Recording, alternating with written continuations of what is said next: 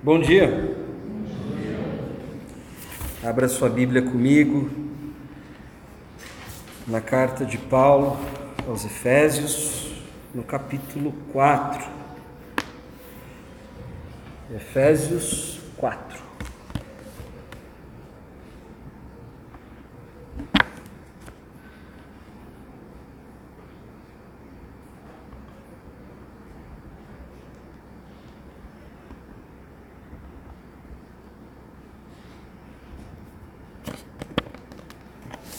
Nossa leitura hoje, ela vai a partir do verso 25. Vou tirar isso daqui.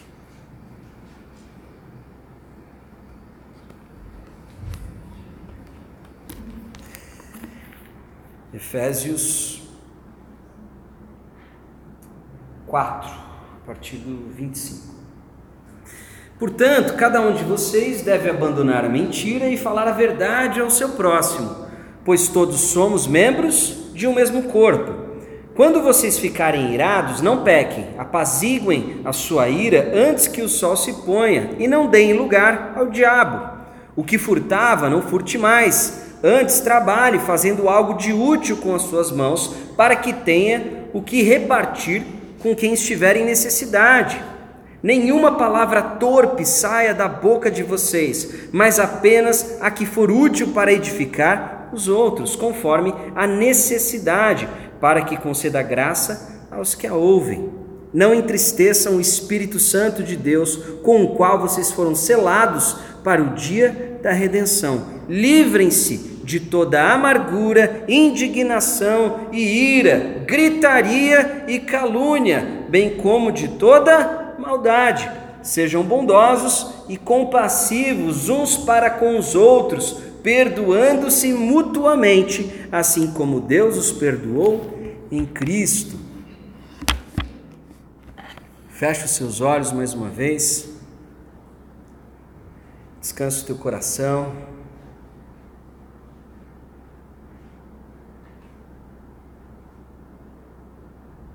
E junto comigo, peça por entendimento espiritual. É mais do que um entendimento intelectual. Transcende a nossa cognição e, na verdade, diz respeito ao coração, a dimensão que conduz a nossa vida. Senhor, nosso Deus e Pai, se conosco nessa manhã, com o teu Santo Espírito, cuida de nós, cuida dos nossos corações, cuida da nossa mente, dos nossos pensamentos.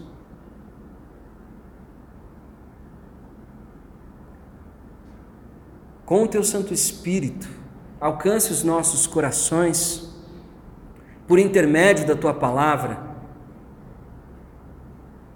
se faça presente entre nós nessa manhã. Fale conosco, Pai.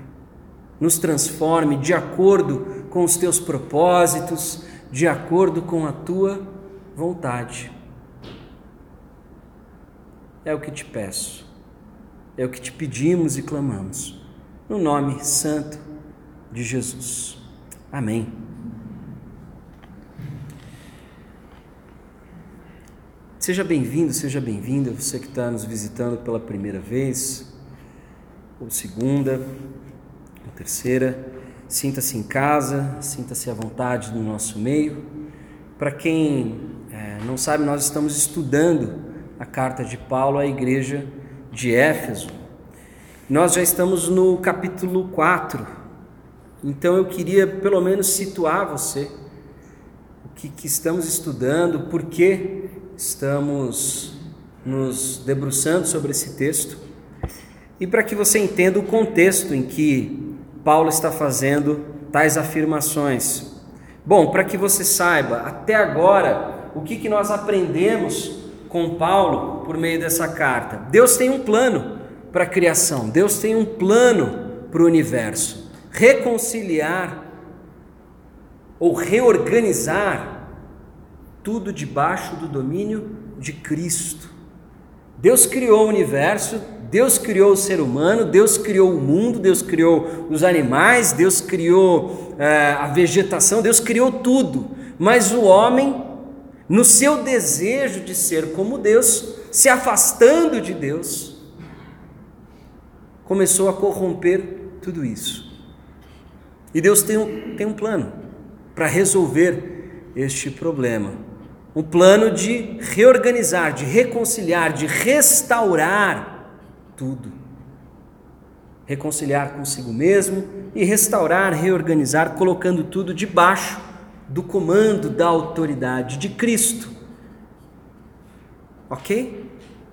Como parte desse plano de reconciliar a humanidade, porque se tem algo que está claro é que a humanidade não vai bem, as coisas não estão boas, nós não precisamos de muita inteligência ou muita leitura para chegar a essa conclusão. O mundo não está melhorando.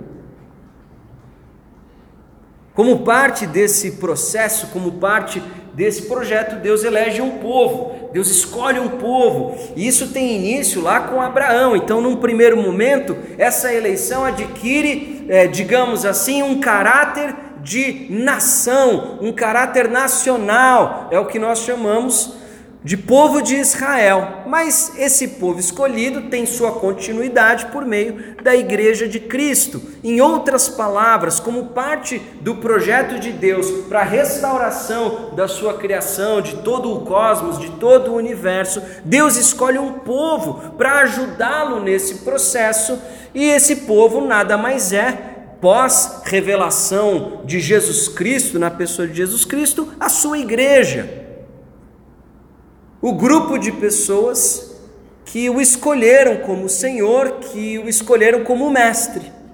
Ok? Até aqui soa familiar, pelo menos?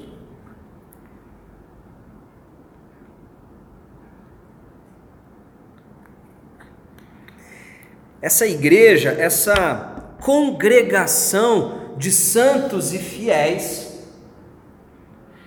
agora adquire uma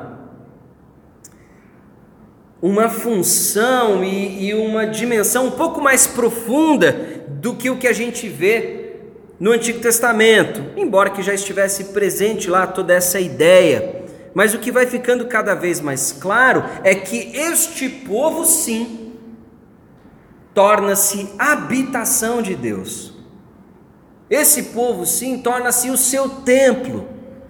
E Deus habita, Deus invade a história, o mundo, por meio da ação deste povo. Pelo menos esse é o plano. Não significa que sempre a igreja ou aqueles que se dizem cristãos se comportem de forma adequada ou se comportem de forma é, proporcional àquilo que Cristo nos ensinou. Bom, eu queria fazer essa breve recapitulação para que a gente pudesse agora se debruçar um pouco mais no capítulo 4. Deus está criando em Cristo uma nova humanidade, ok? Um novo ser humano, uma nova criação. Como parte desse seu propósito de restauração de toda a criação. E nos primeiros três capítulos, nós observamos um desenvolvimento teológico profundo, extenso, robusto. E a partir do capítulo 4, não é que a teologia seja colocada de lado, pelo contrário, mas agora ela se materializa em instruções muito práticas. E é isso que a gente está conversando, é isso que a gente está lendo, desde que a gente começou, capítulo 4. Olha o primeiro verso que a gente leu hoje, no 25. Olha a palavra que começa. Portanto. Portanto, É um recurso usado para concluir algo. Então, por isso, eu queria que nós dessemos uma breve recapitulada naquilo que nós estudamos no domingo passado, a partir do verso 17. Como é um capítulo extenso, na verdade é um tema extenso, ele, ele continua ali no capítulo 5. Nós precisamos criar algumas divisões para que a gente possa expor o texto com, é, com cuidado, com certo. É, uma certa. Como é que eu posso dizer?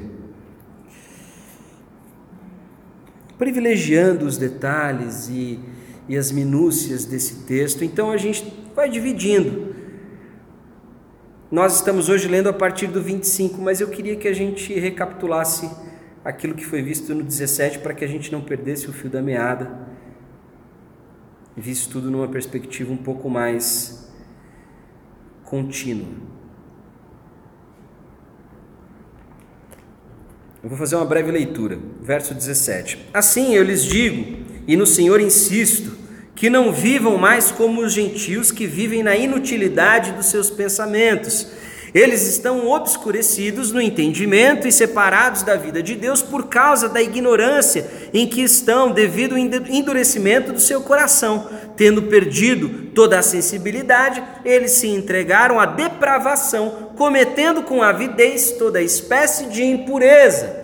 Então, o que que Paulo deixa muito claro a partir do verso 17, do 17 ao 19, ele está fazendo um apelo a esse povo, a essa igreja, a esses que se dizem corpo de Cristo, manifestação do Cristo na terra. Seguinte, vocês precisam viver de uma maneira radicalmente diferente do mundo que os envolve.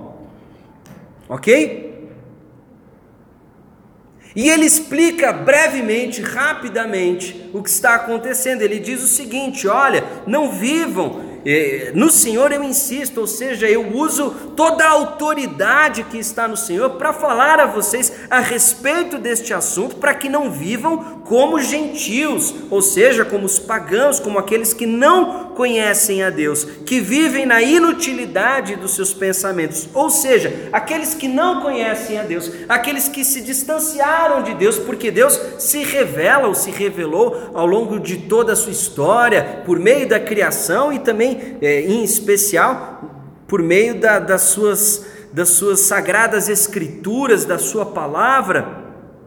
Ou seja, não tem muita desculpa para que nós hoje não venhamos a entender a respeito da nossa condição como seres humanos, como seres pecadores e caídos. Então, a partir do 17, usando a autoridade do Senhor, fazendo um apelo mesmo, ele diz o seguinte: olha, não vivam mais como os gentios, porque eles vivem na inutilidade dos pensamentos, estão os seus é, o seu entendimento está obscurecido, eles estão separados de Deus, é, vivem na ignorância devido ao endurecimento do seu coração, tendo perdido toda a sensibilidade, eles se entregaram à depravação, cometendo com avidez toda espécie de impureza. Ou seja, aqueles que estão distantes de, de Deus, aqueles que estão separados deste conhecimento, o seu coração se endurece, o seu entendimento está obscurecido, por mais que eles acumulem conhecimento, não é um conhecimento que traz vida. Pelo contrário, esse conhecimento os leva a uma busca incessante por prazer o tempo todo. Não é muito diferente do que a gente vive hoje, ok? Distância de Deus leva à busca incessante pelo prazer, seja ele sexual, seja ele de outra forma por meio de algum tipo de entorpecente, por meio de algum tipo de riqueza, lazer, coisa. Eu, eu preciso de prazer o tempo todo, eu preciso me sentir bem o tempo todo. Isso não é novidade da nossa civilização. Isso acontece ao longo de toda a civilização, toda a história, todas as civilizações passam por isso e a gente vê essa demonstração de depravação da sociedade ao longo de toda a história. Verso 20 ao 24: Todavia não foi isso que vocês aprenderam de Cristo. De fato, vocês ouviram falar dele e nele foram ensinados de acordo com a verdade que está em Jesus. Quanto à antiga maneira de viver, vocês foram ensinados a despir-se do velho homem que se corrompe por desejos enganosos, a serem renovados no modo de pensar e a revestir-se do novo homem criado para ser é, semelhante a Deus em justiça e em santidade provenientes da verdade. Então, se num primeiro momento ele apela para que o povo seja radicalmente diferente do mundo que o envolve, porque esses estão com o pensamento obscurecido, com o entendimento obscurecido, não à toa vivem buscando prazer, isso é um sintoma da doença que aflige o mundo e tanto o mundo daquela época como o nosso. O que, que ele, o que, que ele diz para esse povo? Está dizendo o seguinte: olha, não sejam como eles, aprendam de Cristo. Não aprendam com o mundo, aprendam de Cristo. E o que, que vocês aprenderam de Cristo, em Cristo, por Cristo, com Cristo? A se despir da velha criatura, abandonar quem vocês eram antes de Cristo e se revestir dessa nova criatura. O que, que acontece? Por exemplo, ele diz aqui: é, a serem renovados no modo de pensar. Essa é uma das funções do Santo Espírito de Deus. O Santo Espírito de Deus transforma a nossa maneira de perceber a realidade, de perceber a vida, de perceber o mundo, de perceber as pessoas, de perceber praticamente tudo.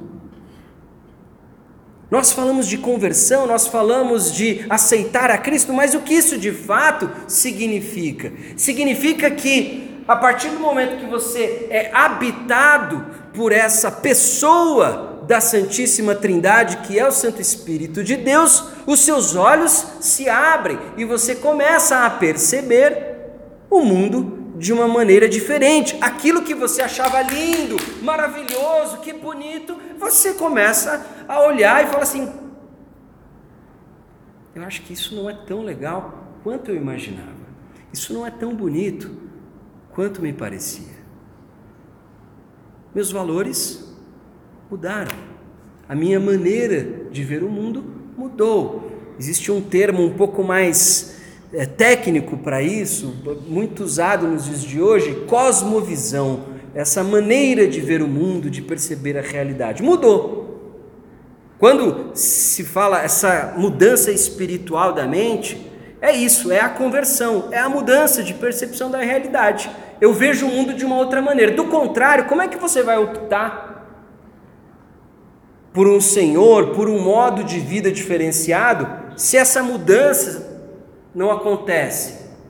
Aquilo que você aplaudia, que você achava, nossa, essas pessoas são maravilhosas.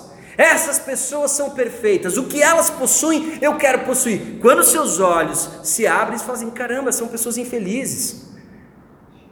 Eu não deveria almejar e você quer um exemplo mais é, bobo, mais simples do que a, a, as estrelas que nós admiramos hoje em dia? Todas elas, todas, mas boa parte delas morre de overdose,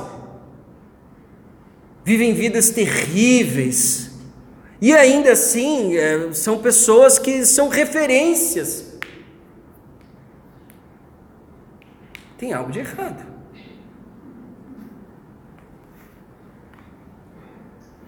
E aí o que, que acontece? À medida que, a, que essa transformação da mente toma o seu lugar, essas pessoas são renovadas no modo de pensar, elas se revestem agora do novo homem, da nova criatura, que foi o que? Criado para ser semelhante a Deus em justiça, santidade provenientes da verdade. O novo homem, ou a nova mulher, o novo ser humano, a nova humanidade, é verdadeiramente justo e é verdadeiramente santo. Esse são semelhantes a Deus em justiça e santidade provenientes da verdade. É isso, são verdadeiramente justos e são verdadeiramente santos.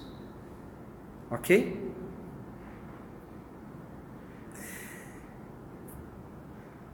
Só para que a gente não perca o raciocínio e entenda o fluxo do pensamento de Paulo. Uma curiosidade histórica: vocês sabiam que os cristãos, nesse momento, e nos anos que ainda é, onde seguira é, cartas como essa, vocês sabem que os cristãos eram tidos como ateus? Sabia? Os cristãos eles eram considerados ateus pelo mundo que o cercava. Por quê? Porque os cristãos eles não correspondiam às expectativas é, com relação ao que o mundo entendia como religiosidade e espiritualidade. Olha que interessante, eles não possuíam templos religiosos, físicos, né? Prédios. Eles não tinham festas, eles não tinham rituais, não tinham cerimoniais. E isso era muito estranho para aquela sociedade porque todo povo religioso, o hábito religioso, ele era acompanhado de rituais, ele era, ele era acompanhado de cerimoniais, ele era acompanhado de liturgias e mais liturgias. E esse povo não. O que o diferenciava dos outros então?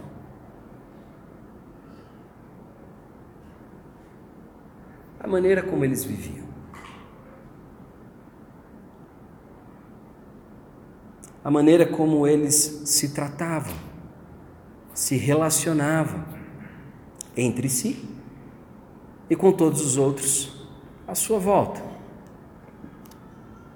O que nós estamos observando aqui, eu sei que para a maioria de nós que conhece um pouco sobre o cristianismo, sobre a Bíblia, nós ouvimos essas palavras de Paulo e elas soam ok, faz sentido. É o que normalmente o cristianismo diz: não pode isso, não pode aquilo, não faça isso. Ou seja, você tem que ser uma boa pessoa. Só que o, o que eu quero trazer para vocês é que isso era estranho naquela época, porque você vê o, o, o emissário, o embaixador do Evangelho, um dos apóstolos, um dos caras mais importantes deste movimento que surgia, e ele não está trabalhando em regras de culto ou cerimoniais, ou como eles deveriam cortar a cabeça do bode, ou coisa do tipo, não é isso. Ele está falando como eles devem viver e se comportar, e cuidar uns dos outros. O que é santificado no cristianismo não é um espaço, não é uma data, não é um alimento, são as relações. Isso é revolucionário. Isso é diferente de tudo aquilo que estava acontecendo naquela época.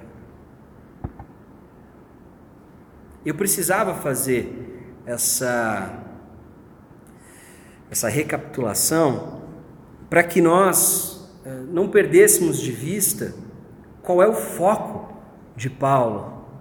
E o foco ele deixa claro aqui no verso 24 revestir-se do novo homem, criado para ser semelhante a Deus em justiça e em santidade proveniente da verdade. Portanto, verso 25: cada um de vocês deve abandonar a mentira e falar a verdade ao seu próximo, pois todos somos membros de um mesmo corpo. E aqui eu queria chamar a atenção a você para a palavra que nós traduzimos aqui como mentira. A palavra no grego é pseudos, é aquela palavra que a gente usa para descrever alguém é, que não é exatamente aquilo que ele gostaria de ser. Então, esse cara é um pseudo jogador de futebol. Ele acha que ele é, mas ele não é. Por que, que eu estou fazendo esse esclarecimento? Paulo não está falando apenas da disseminação de inverdades.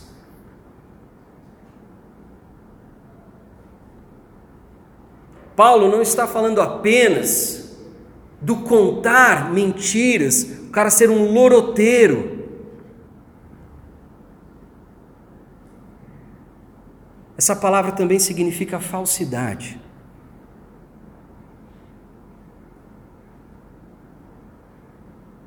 O discípulo de Jesus não pode ser falso, não pode ser dissimulado, ainda que o faça em nome da boa educação, ainda que o faça em nome é, de uma pretensa simpatia.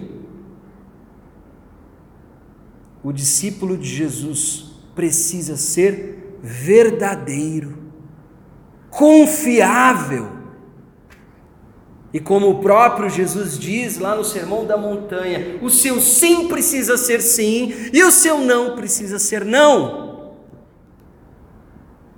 E o que passar disso é proveniência maligna. Então, nesse verso 25, o que Paulo está dizendo é o seguinte: Portanto, já que vocês vão se revestir da nova criatura, já que vocês vão ser verdadeiramente justos, verdadeiramente santos, portanto, a primeira coisa que eu preciso dizer para vocês é que o discípulo de Jesus é verdadeiro, ele é confiável. Não é falso, não é dissimulado. Não vive com base na mentira vive com base na verdade.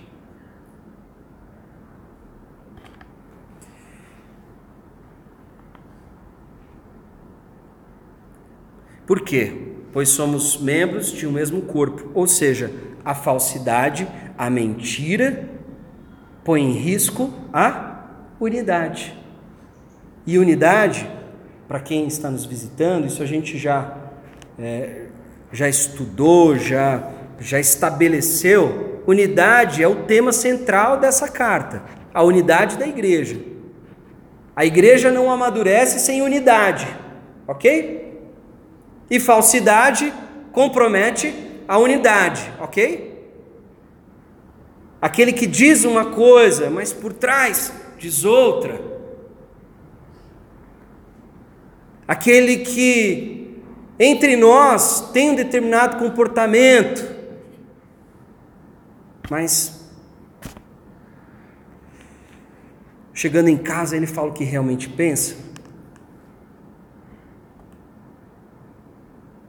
Não é uma boa. Não é à toa que o próximo item que ele proíbe é, é uma consequência da falsidade no nosso meio. 26. Quando vocês ficarem irados, não pequem. Apaziguem a sua ira antes que o sol se ponha. Isso daqui é uma citação do Salmo 4, verso 4.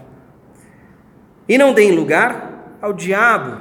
É interessante que Paulo admite que a ira e a raiva elas são de certa forma inevitáveis até certo ponto. Ele admite que vai existir ira e raiva de forma involuntária. A questão não é exatamente o que você sente, porque é impossível. Para nós, seres humanos, em muito ainda carnais, não nos irarmos com ofensas. Não nos irarmos com provocações não nos magoarmos com fofocas.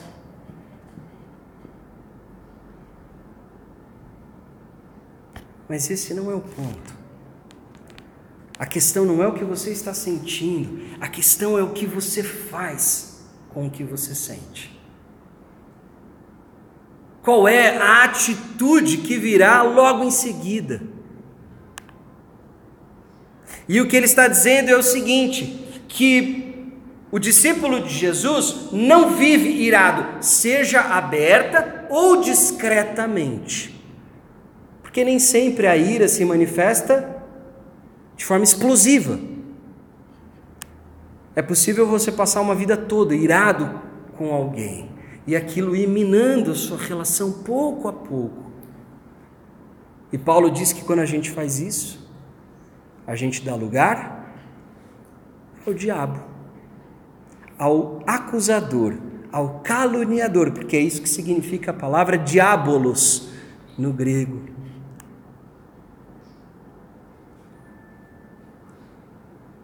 O diabo entra na nossa vida porque nós não apaziguamos a ira na hora certa.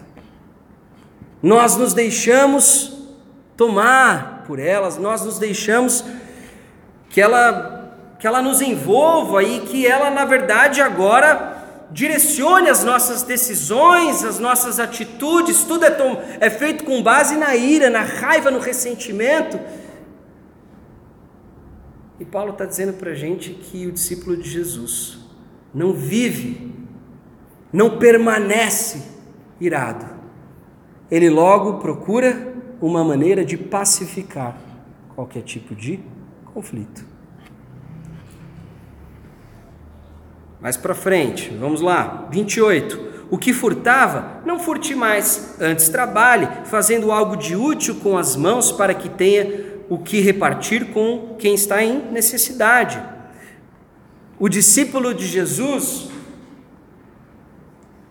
olha que interessante, ele contrapõe o roubo com a preguiça e com a generosidade. Ele não trata aquele que rouba como um coitado. Ele não trata aquele que rouba como alguém que não possuía alternativa. Ele trata aquele que rouba como uma pessoa gananciosa e preguiçosa. O discípulo de Jesus é generoso e tem com que repartir, porque o discípulo de Jesus é produtivo. O discípulo de Jesus trabalha. O discípulo de Jesus aprende um ofício, por mais humilde, por mais simples que seja, para não abusar da generosidade dos outros. Porque se por um lado a igreja precisa ser generosa, se por um lado nós precisamos doar, ok, é isso mesmo. Do outro lado, quem recebe precisa receber com temor e tremor. E precisa se movimentar para que não seja um peso para os outros, para que com sua autonomia ele possa abençoar e futuramente, ao conseguir produzir, possa também repartir. Esse é o objetivo. É ser, inclusive, independente financeiramente, para que possa também ser generoso. 29. Nenhuma palavra torpe saia da boca de vocês, mas apenas o que for útil para edificar os outros, conforme a necessidade, para que conceda graça aos que ouvem. A boca não serve para contar mentira, não serve para espalhar fofoca. E aí pega, porque. Pega para. Assim, porque. Assim, ah, eu não roubo. Eu sou uma pessoa calma. Não brigo com ninguém. Ok. Mas na hora de controlar a língua, complicado. E, e falo isso com certa propriedade, porque para mim é muito difícil. Não sei para você, mas para mim é muito difícil. Dá, dá mais para quem tem como ofício o falar, a palavra que usar. Quando desabafar? Com quem desabafar? Com quem dividir algumas questões? Quando que um pedido de oração se transforma em um simples fofocar ou, ou, ou maldizer alguém? Tiago, na sua carta, diz que quem controla a língua controla o corpo todo.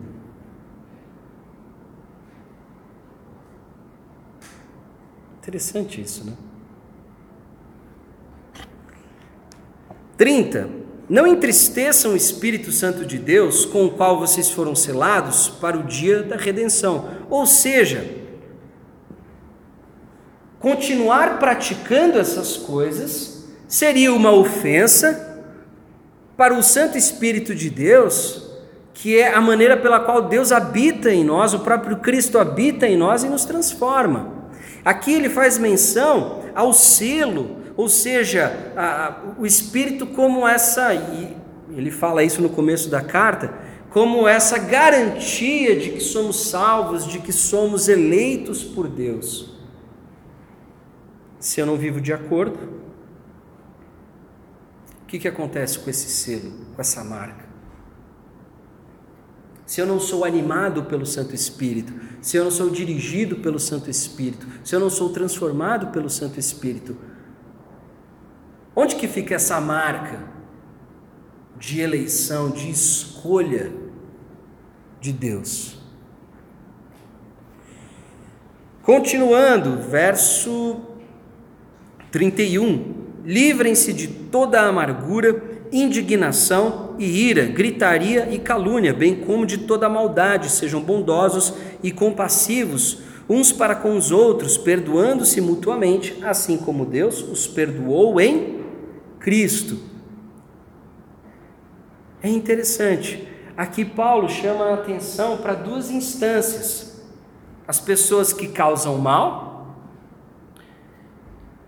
naturalmente prejudicam as outras, que vão se sentir indignadas, que vão se sentir caluniadas, que vão se sentir iradas, amarguradas.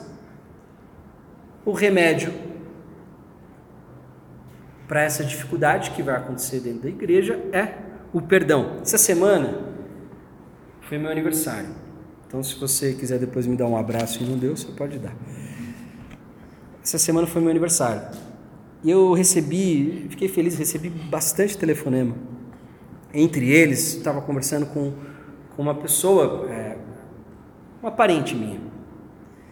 E a gente estava falando a respeito da vida, a respeito de, é, de reaproximações, de, de reconciliações. E essa pessoa estava muito feliz, ah, que bom, não sei o quê, que bom que perdoou, que foi perdoado, mas assim, na verdade, quem somos nós para perdoar? Porque nem isso nós somos, porque é, perdoar é algo é, de superioridade. Existe hoje um, uma certa ideologia que está se entremeando com um caráter de espiritualidade e ao mesmo tempo uma coisa meio zen, sabe, gratidão e tal, não sei o quê, que assim, ninguém é superior. Então ninguém pode perdoar ninguém. E aí eu fiz questão de corrigir essa pessoa porque ela ignorava o significado do perdão. O perdão não é uma prerrogativa de alguém superior, pelo contrário. Perdão não é isso. O perdão é a admissão de que você não pode se dar ao luxo de retê-lo, porque você não é diferente do outro, porque você não é melhor que o outro. Você perdoa porque você não é melhor. Não é porque você é melhor. Não, a gente não pode confundir perdão com clemência. O perdão acontece porque eu não me sinto na posição de reivindicar qualquer tipo de justiça para mim. O perdão acontece porque eu sei exatamente quem eu sou e que eu seria talvez na situação da outra pessoa capaz de fazer o mesmo que ela fez, ou ainda que não o fizesse. Considero que tenho pecados e transgressões tão ruins quanto a dela.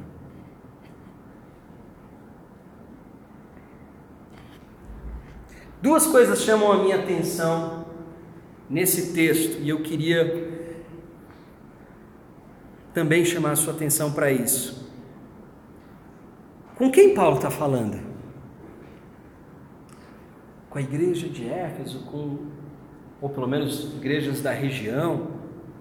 Sim.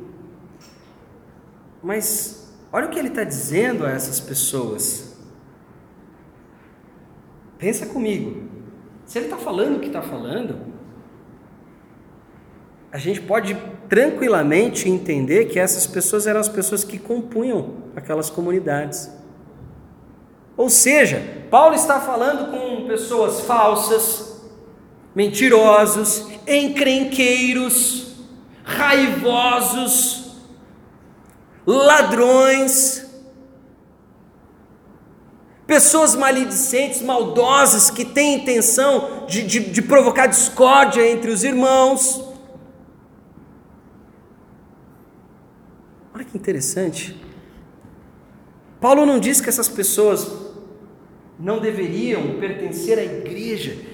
Ele diz a essas pessoas que, se de fato eles se revestiram da nova criatura e agora vivem uma vida verdadeiramente santa, verdadeiramente justa, eles têm que parar de praticar o que eles praticavam antes. Essas pessoas, obviamente, não são trazidas à igreja, não são escolhidas por causa dos seus antecedentes.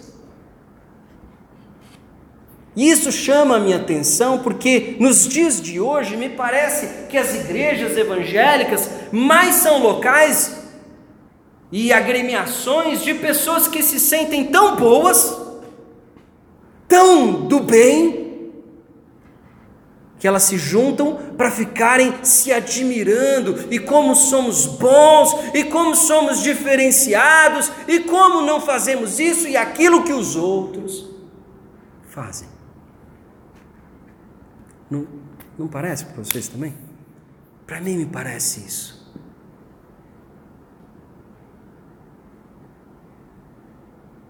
As pessoas se juntam porque se sentem superiores. E o que eu acho interessante de igrejas como essa é que não, eram pessoas provavelmente arrependidas, provavelmente quebrantadas e contritas por causa de suas histórias, por causa de seu passado, e pessoas que queriam uma nova vida, pessoas que olharam para tudo que viveram e desistiram de dar rumo para as próprias vidas. Falaram: Eu preciso de um Senhor, eu preciso de um Mestre, eu preciso desse Salvador, desse Jesus. Interessante que nos nossos dias, e, e vou te falar um negócio, não é só de quem é mais conservadorzinho, mais quadradinho, mais arrumadinho e tal, é da outra turma também. Porque se por um lado os conservadores se acham muito crentes porque são muito zelosos com as escrituras, do outro lado eles se acham muito crentes porque são muito do bem, porque não julgam ninguém, porque acham que está tudo bem. Ou seja, farisaísmo não é uma ideologia política. é um mal do coração humano. Ok? Outra coisa que chama a minha atenção.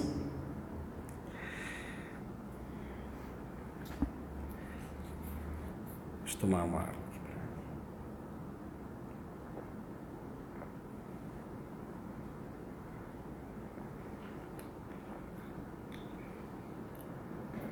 Como eu disse para vocês, os cristãos causavam um certo estranhamento, porque eles não correspondiam ao que se esperava de um povo religioso, certo? Inclusive, em documentos históricos, são considerados, são tidos como ateus. Inclusive, eram mortos por isso. Na, na, nas fases de, de grande perseguição, porque eram ateus. Ok? Porque eles não possuíam todo esse cerimonial, todo esse comportamento ritualístico que era próprio daquela época. Não à toa nós observamos, e inclusive a carta de Efésios faz menção em alguns momentos, mas outras cartas do Novo Testamento trabalham é, nesse assunto mais de perto. Que assunto é esse? Ainda que os cristãos, por natureza, não tivessem esses hábitos religiosos, dos povos à sua volta, nós percebemos que existia uma certa agenda que era empurrada por grupos dentro das igrejas para que eles fossem mais religiosos, para que eles tivessem mais hábitos, mais tradições, coisas que tinham sido de certa forma abolidas, porque agora a espiritualidade ela tinha sido plenamente revelada em Cristo.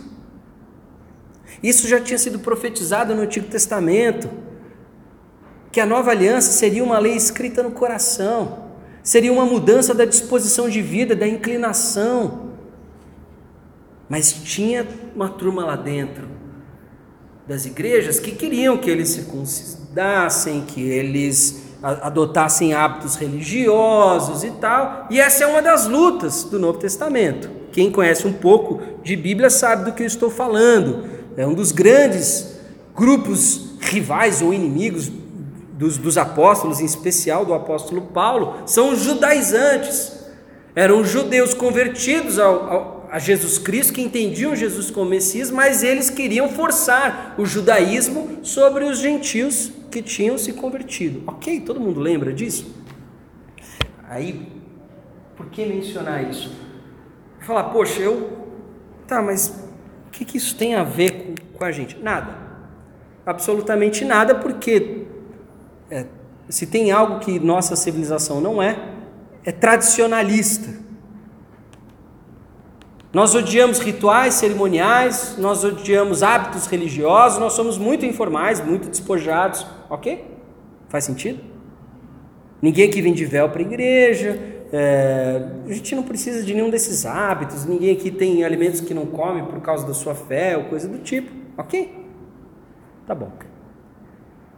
Mas isso, naquela época, de certa forma, era uma ameaça à santidade. Porque o que se contrapunha a esses hábitos religiosos externos? A santidade. Uma vida que foi separada para viver de acordo com as palavras do Mestre, ok? Dito isso, eu me pergunto o que que hoje na nossa cultura religiosa ameaça a nossa vida de santidade. O que eu quero dizer é o seguinte: o que que hoje na nossa conduta, na nossa prática religiosa, nós acabamos por confundir com a verdadeira santidade.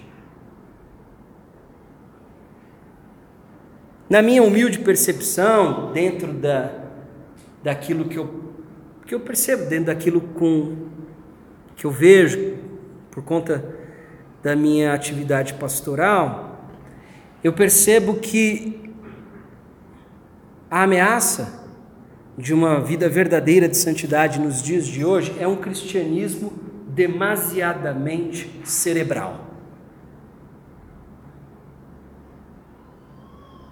É um cristianismo demasiadamente intelectual. E eu não estou falando não estou falando de academicismo. Não estou falando de excessos de leitura necessariamente. O que estou falando é de um cristianismo que é apenas uma realidade na teoria. Eu concordo, eu aplaudo as escrituras, os seus proclamadores,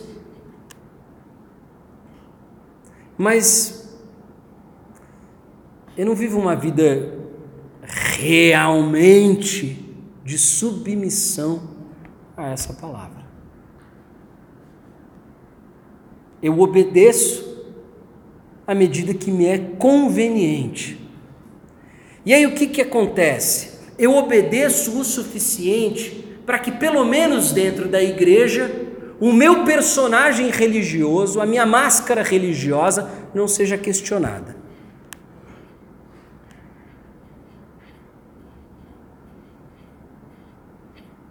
Porque lá no fundo, no meu coração, existe um cômodo, tanto quanto obscuro, trancado a sete chaves, onde habitam secretamente os altares para os meus ídolos. que a gente poderia ficar horas e horas falando sobre quais são esses ídolos. sucesso, carreira, felicidade, romance, ah, tanta coisa, dinheiro. Mas no final das contas, eu vivo o personagem religioso, eu faço o mínimo possível. E o que chama muito a minha atenção, ah, é muito interessante porque Paulo não está falando apenas não faça isso e não faça aquilo e não faça mais isso. Se você fizer uma leitura distraída, desatenta, talvez você chegue a essa conclusão: que Paulo está, como é comum de toda religião, proibindo uma série de coisas. Mas se você fizer uma leitura atenta, você vai entender o que eu estou falando. Por que que agora, vamos ler do, do 31, mas eu queria que a gente avançasse um pouquinho. Olha isso: livrem-se de toda amargura, indignação e ira, gritaria e calúnia, bem como de toda maldade. Poderia parar aí, mas não para aí. Sejam bondosos e compassivos, uns para com os outros, perdoando-se mutuamente, assim como Deus os perdoou em Cristo 5, 1 agora. Portanto, sejam imitadores de Deus, como filhos amados, e vivam em amor, como também Cristo nos amou e se entregou por nós, como oferta e sacrifício de aroma agradável a Deus. Uma das grandes experiências da vida do ser humano, seja do homem, seja da mulher, é a paternidade, é a maternidade. É lindo você poder testemunhar as primeiras palavras que saem da boca do seu filho. Aliás, mesmo quando não é uma palavra, você acha que é. Porque afinal de contas, que filho nosso não vai ser brilhante e, e adiantado para o seu tempo? é interessante agora, porque agora realmente o João está falando algumas coisas, está esboçando palavras e tal. É muito interessante porque eu percebo ele observando atentamente os movimentos dos meus lábios. Ele faz questão até de, de reproduzi-los com certo exagero. A gente estava outro dia, num, a gente fez uma breve viagem para ter com alguns parentes recentemente. E e no saguão ali do. Não era nem no saguão, era no restaurante do hotel, no café da manhã. A gente revezava, eu e a Camila. Então, um ficava na mesa, o outro ia pegar alguma coisa para comer. E, e, e, não tinha como. Na hora que um estava de pé, papai, papai, papai, papai. Aí quando chegou a vez, eu estava sentado, ele começou, papai, papai. Aí eu assim, aí ele ficou assim.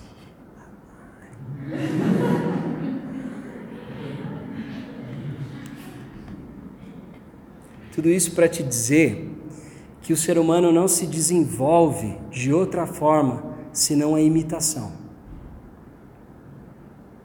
Existe um processo mimético.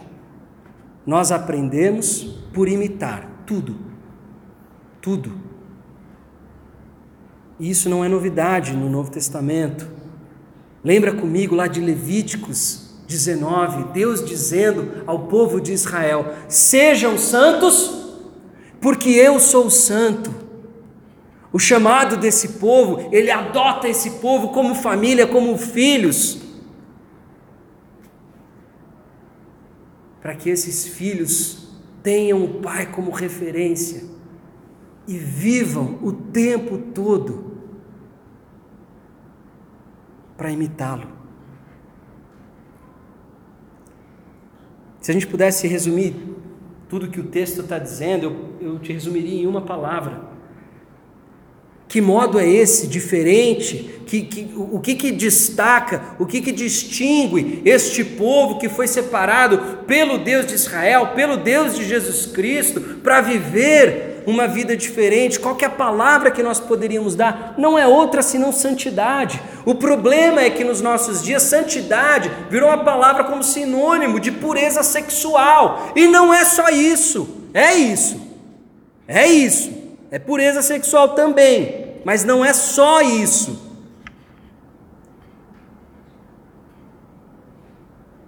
Não é só isso.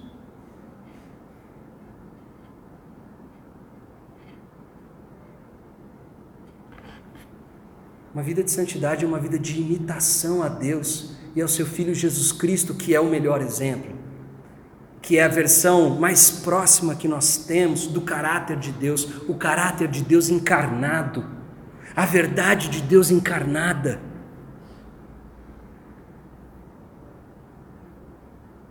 Santidade é uma vida de imitação, é uma vida de vários não pode. É assim, não pode roubar, não pode falar mal, não pode ser falso, mentiroso.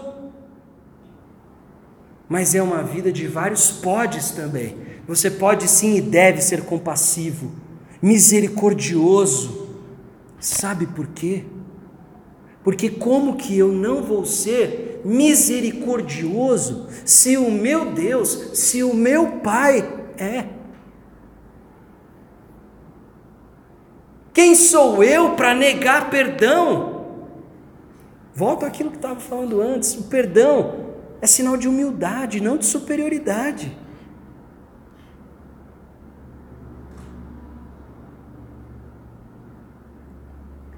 O problema da nossa religiosidade misturada com a nossa carnalidade é porque nós, com facilidade, adquirimos novos hábitos. Eu parei de fazer isso, eu parei de fazer aquilo. É que nem gente que emagrece, vai na academia, fica forte, tal, bonito, aí começa a pegar no pé de todo mundo. Né? Você está gordo, hein? Ah, você está precisando se exercitar. O que para algumas pessoas, se você falar em amor, não é bom, não é ruim, né? Porque ajuda. Tem gente que às vezes precisa desse toque, porque tem questões aí de saúde, né, que podem atrapalhar mesmo. Mas não fala para ninguém que a pessoa está gorda. A mesma coisa acontece no comportamento religioso. Porque eu não faço mais isso, porque eu não faço mais aquilo, porque eu já não sou mais desse jeito. Ou na verdade, eu nunca fiz, nunca roubei, nunca matei, nunca traí. E eu sinto no lugar de olhar para todos os outros e dizer: como que você pode ser assim? E eu me torno mais intolerante.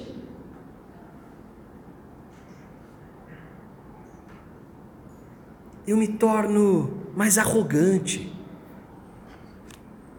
E isso, isso daqui não é privilégio de ninguém. Todos nós estamos sujeitos a isso, a começar do pastor. Mas, mas, não é assim que a gente deve viver. O não fazer todas essas coisas, os vários não podes, se nos tornar arrogantes, tem alguma coisa errada. Eles devem nos tornar mais humildes, porque olha o que ele diz: perdoando-se mutuamente, assim como Deus os perdoou em Cristo. É uma atitude de reconhecimento, de humilhação diante de Deus, que me leva a ser compassivo, misericordioso, a um, um sujeito perdoador. alguém que tem paciência, alguém que entende que as pessoas não amadurecem no mesmo ritmo. Alguém que entende que alguns pecados são mais difíceis se livrar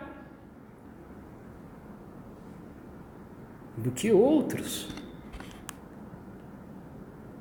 É fácil para aquela pessoa que não é alcoólatra, que nem gosta de bebida, apontar o dedo para o alcoólatra. Isso não significa que o alcoólatra, coitado dele, tem que parar. Mas vamos lembrar quem é o juiz. Da mesma forma, é muito fácil para aquele que não tem as mesmas oportunidades de pecados, apontar o dedo para aquele que tem.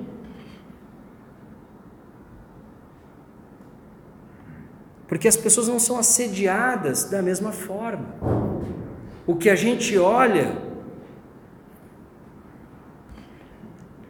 o que a gente olha é simplesmente o que é diferente do que eu faço, e não quanto custa para aquela pessoa chegar aonde ela chegou.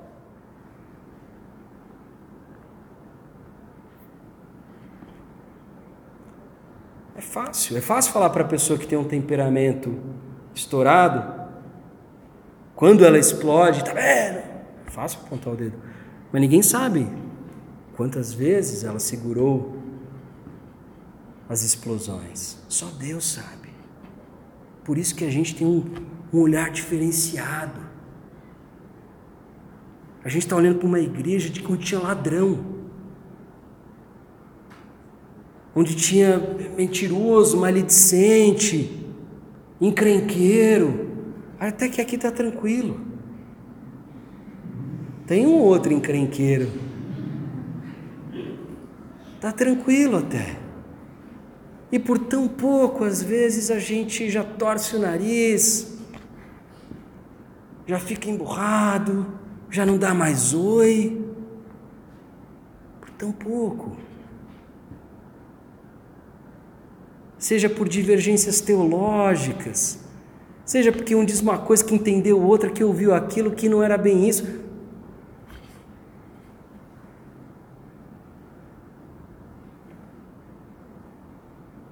Santidade é imitação. E abre comigo, lá em Hebreus. Não se abrir. Vai estar projetado. Se você quiser abrir, pode abrir. Hebreus 12, 14. O autor de Hebreus, que nós não sabemos quem é, diz o seguinte no verso 14: Esforcem-se para viver em paz com todos e para serem santos. Sem santidade, ninguém verá o Senhor. Esforcem-se. Mas é tudo pela graça, Lipe. Nós não somos salvos por nenhum tipo de esforço da nossa parte. Isso é verdade. Isso é a justificação. E nós também não vamos para o céu porque nós fizemos isso ou aquilo. Você tem toda a razão.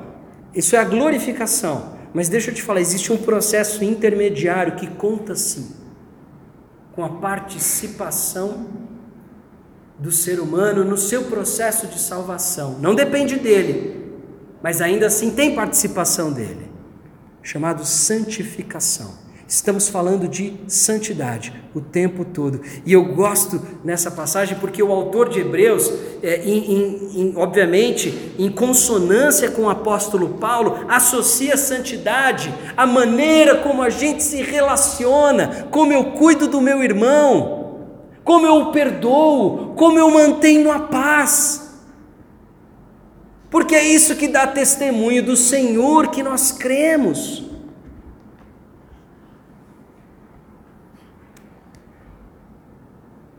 É isso que dá testemunho.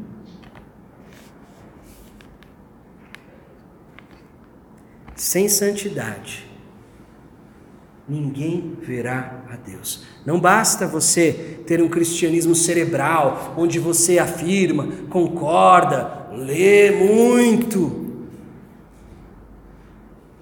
Basta. Não basta ter um cristianismo do bem, onde você não é tão ruim quanto outros também não basta. A atitude é uma atitude de imitação, de humilhação diante de Deus, o tempo todo obedecendo, perdoando quando eu não quero perdoar, cuidando quando eu não quero cuidar, confessando quando eu não quero confessar. apaziguando a minha ira, não sendo falso, sendo verdadeiro, digno de ser confiável entre os irmãos. Não ache que porque você não está em pecado sexual, você vive uma vida santa. Se você tem um sentimento de superioridade, se você é arrogante, se você se acha melhor, se você fala com os outros aqui de cima, isso não é santidade e você não vai ver a Deus, você não vai percebê-lo, você não vai conhecê-lo.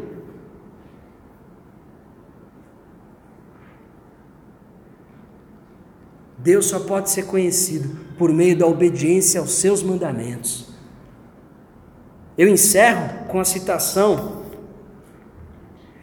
de um sacerdote, final da Idade Média, Tomás de Kempis, que escreveu um dos clássicos da espiritualidade. Era um monge de tradição agostiniana, viveu no século 14, 15. E logo no começo desse clássico da espiritualidade, chamado Imitação de Cristo, ele diz assim: Quem quiser compreender e saborear plenamente as palavras de Cristo, é-lhe preciso que procure conformar a dele toda a sua vida. Quem quer compreender e saborear as palavras de Cristo, precisa conformar a sua vida a dele. Só gostar, só concordar, só se emocionar, não funciona. Olha, ele continua dizendo: De que te aproveita discutir sabiamente sobre a Santíssima Trindade, se não, se não és humilde, desagradando assim a essa mesma Trindade? Na verdade, não são palavras elevadas que fazem o homem justo, mas é a vida virtuosa que o torna agradável a Deus. E agora vem a minha frase preferida desse parágrafo todo: prefiro sentir a contrição dentro de minha alma, a saber defini-la. Se soubesse de cor toda a Bíblia e as sentenças de todos os filósofos, de que te serviria tudo isso sem a caridade e a graça de Deus? Vaidade das vaidades, e tudo é vaidade, se não amar a Deus e só a Ele servir. A suprema sabedoria é esta: pelo desprezo do mundo, tender ao reino dos céus. Sem santidade, e santidade não é só pureza sexual, sem santidade, o autor de Hebreus relaciona a santidade com paz com todos. Paz é harmonia, não é só ausência de conflitos. Se eu não vivo em harmonia com o corpo de Cristo, se eu não sei perdoar, se eu não sei é, cuidar, se eu não tenho um amor como Cristo demonstrou por mim, um amor sacrificial, eu não vivo em santidade, eu não vivo essa separação e eu não conhecerei, eu não verei, eu não terei experiência verdadeira com Deus. Essa é a moral da história. E para isso, precisa ter vida em comunidade, mais do que domingos, relacionamentos espirituais. Só assim você vai ser cuidado e ter a oportunidade de também cuidar. Amém?